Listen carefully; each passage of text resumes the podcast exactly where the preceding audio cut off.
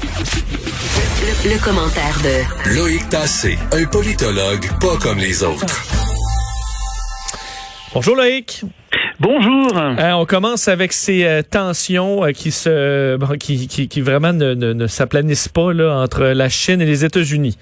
Oui, on commence par Houston. J'ai presque envie, envie de te donner un petit cours de chinois en quelques secondes et te dire Houston, woman, you're wenty. Houston, we have a problem. Oh, t'es bon. on a un problème. Euh, et, et, le problème, c'est que les Chinois viennent de se faire fermer par les Américains leur consulat à Houston. Ils ont su ça mardi. Ils ont 72 heures pour fermer le consulat. Alors, que se passe-t-il? Ben, Il se passe que les pompiers hier soir sont arrivés, euh, entre autres, euh, à, à, Houston, euh, au consulat chinois, parce qu'il y avait de la fumée suspecte. Pourquoi?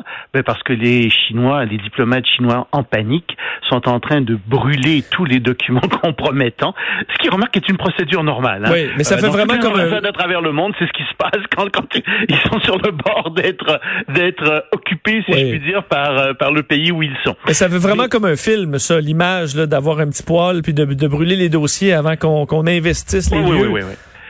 Oui, oui, oui, ils sont en train de, brûler tout ce qu'ils peuvent euh, parce qu'effectivement, euh, les Américains, tu peux être sûr, les, les services secrets vont rentrer là-dedans après et ils vont essayer de trouver toutes sortes de choses. Et ils vont trouver un certain nombre de choses probablement. Remarque qu'ils les ont peut-être déjà aussi, mais bon, euh, c'est des documents. Alors la question, évidemment, c'est pourquoi est-ce qu'on ferme ce consulat?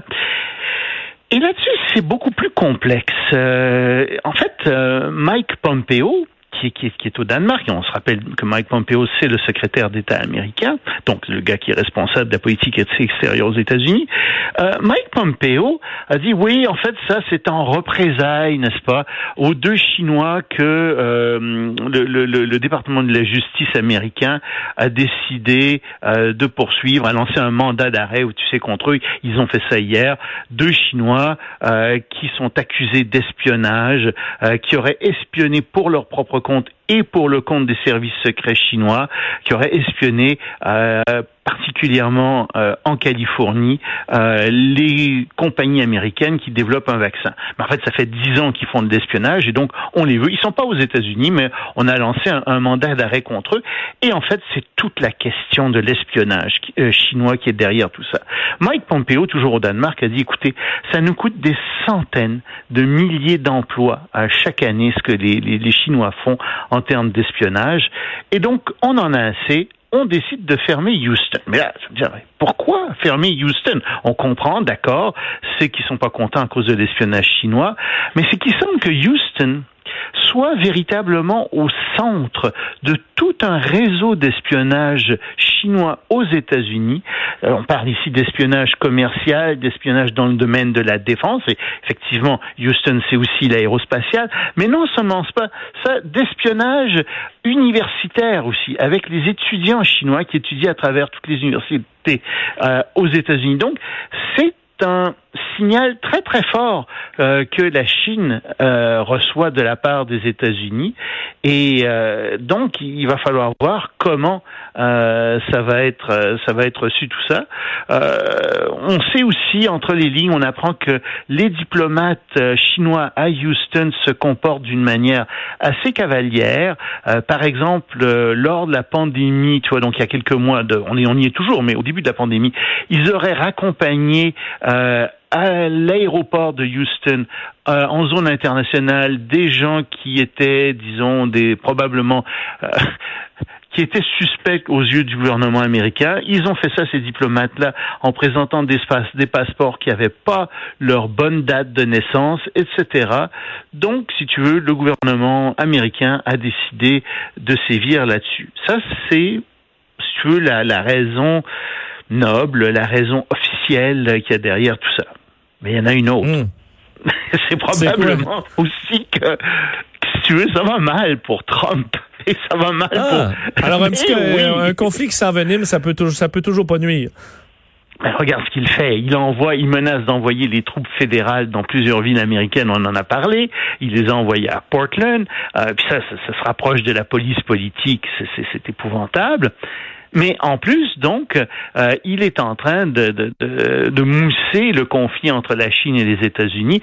Et ici encore, on, a l'impression que ça détourne l'attention de sa gestion plutôt mauvaise de la COVID-19 et ça lui donne bien entendu, euh, ça, lui donne donne l'impression au public qu'il a une poigne très ferme. Et donc, c'est ça que je pense qu'il est en train aussi de faire. C'était pas dans tes sujets, mais je te pose quand même la question, Loïc. Donald Trump, qui euh, hier, euh, c'est le retour des points de presse euh, sur mm. la situation de la pandémie. On l'a vu, bon, avec son, son masque là, dans une publication aussi disant que c'était même patriotique de porter le masque. ça sonne comme un mouvement de, de panique. Est-ce que ça peut refaire Est-ce que c'est c'est suffisant pour faire Est-ce que ou est-ce que c'est trop peu, trop tard? Ben attends, il n'a pas perdu ses élections. Non, non, Encore, hein? effectivement. 42% de taux de satisfaction chez les Américains. Moi, je trouve ça incroyable. C'est, il est toujours là, il y a toujours ce bloc dur de 42% qui vote pour lui. C'est les gens, en fait, il y a quelques personnes qui hésitent, tu sais, qui, qui savent pas trop, alors euh, qui, qui, de temps en temps, on, les appelle les gens qui sont pas alignés, ni sur les démocrates, ni sur les indépendants, donc ni sur les démocrates, ni sur les républicains. C'est eux qui font changer les présidents. Alors là, dans ce groupe-là, il fait beaucoup moins bien et ça va moins bien pour lui. Donc, dans certains châteaux forts, comme euh, la Floride, comme le Texas, euh, même, euh, semble-t-il, le Michigan, donc, ça se pourrait qu'il perdre des États clés euh, et ça, ça vient bientôt aux élections donc euh, de début novembre. Donc oui, il doit faire attention. Il n'y a rien de perdu d'avance, mais effectivement, euh, il l'a dit lui-même. Il est content d'être euh, d'être euh, à 5 heures à la télévision tous les jours. Pour lui, c'est une heure où il y a de fortes une, une forte code d'écoute et c'est vrai. Et, donc lui, il est tout content d'être là. Ça lui fait de la publicité et il le sait très bien. Il vaut mieux être vu que de ne pas être vu. écoute, regarde Justin Trudeau. Justin Trudeau a énormément monté dans les sondages juste parce qu'il était à la télévision, juste parce qu'il faisait des points de presse quotidiens. Et c'est pas sa prestation qui était impressionnante, euh, surtout qu'il, je pense qu'il n'y avait pas vraiment quelqu'un qui écrivait ses textes au départ. C'était assez pénible, merci. Mais il a quand même monté simplement parce qu'il était présent, qu'il était là. C'est vrai, c'est vrai, parce que c'est pas comme si c'était super intéressant euh, pour les avoir tous. C'est que écouter chaque point de presse là, de Monsieur euh, Monsieur Trudeau, c'était pénible, euh, des longs moments. Euh, répétitif, il savait, il annonnait, il était pas écoute. Oui, bon, c'est ça. Effectivement, très bon point. parlons de Huawei qui fait débat justement, bon ici, mais aussi en France, qui ben, prend prend une décision en quelque sorte sur le sort de Huawei sur son territoire. Ah oui, oui. Ah oui, oui.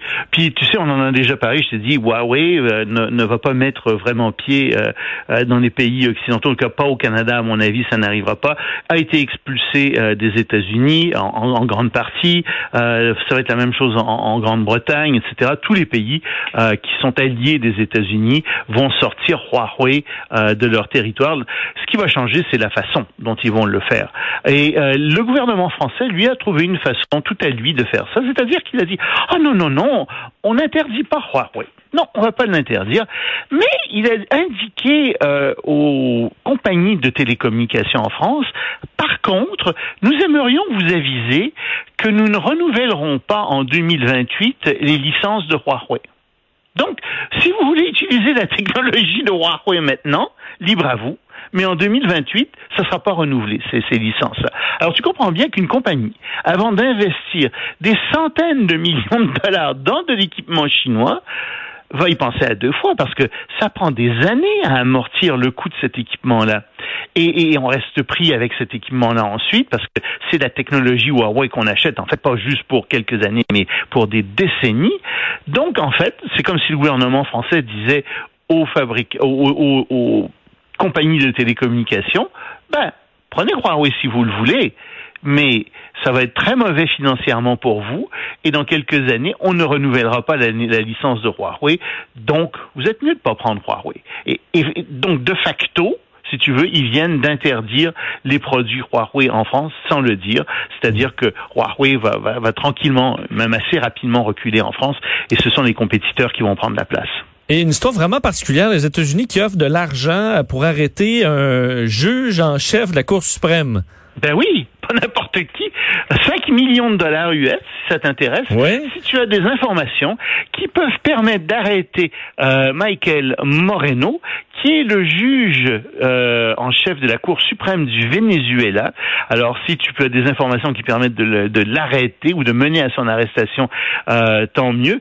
Il est euh, cet homme accusé d'être un acteur important du crime organisé international, d'avoir blanchi de l'argent. D'ailleurs, il a été un peu plus tôt cette année, il, il, a été traîné devant le tribunal en Floride pour blanchiment d'argent. Évidemment, in abstenso, il n'était pas là. Mais euh, ce qui est intéressant ici, c'est que ça montre que le Venezuela est un pays euh, qui est vraiment entre les mains de bandits. Et, je, pèse mes mots. Euh, malheureusement, Chavez et bien entendu ses successeurs par la suite sont des gens qui se sont enrichis, leur entourage s'est enrichi, ce sont des bandits. Et ce qui est extraordinaire, c'est que ils sont en ce moment protégés par la Chine, ils sont protégés par la Russie, euh, ils sont protégés par Cuba, euh, mais ce sont des bandits qui sont là. Euh, et tu as malheureusement beaucoup de gens qui sont à gauche de cœur et, d'esprit et qui se disent oui, mais quand même, c'est quelqu'un qui résiste aux États-Unis, donc il faudrait être de son côté. Non, ce sont des bandits. Et si on n'en est pas convaincu, on n'a qu'à regarder ce qui se passe au Venezuela.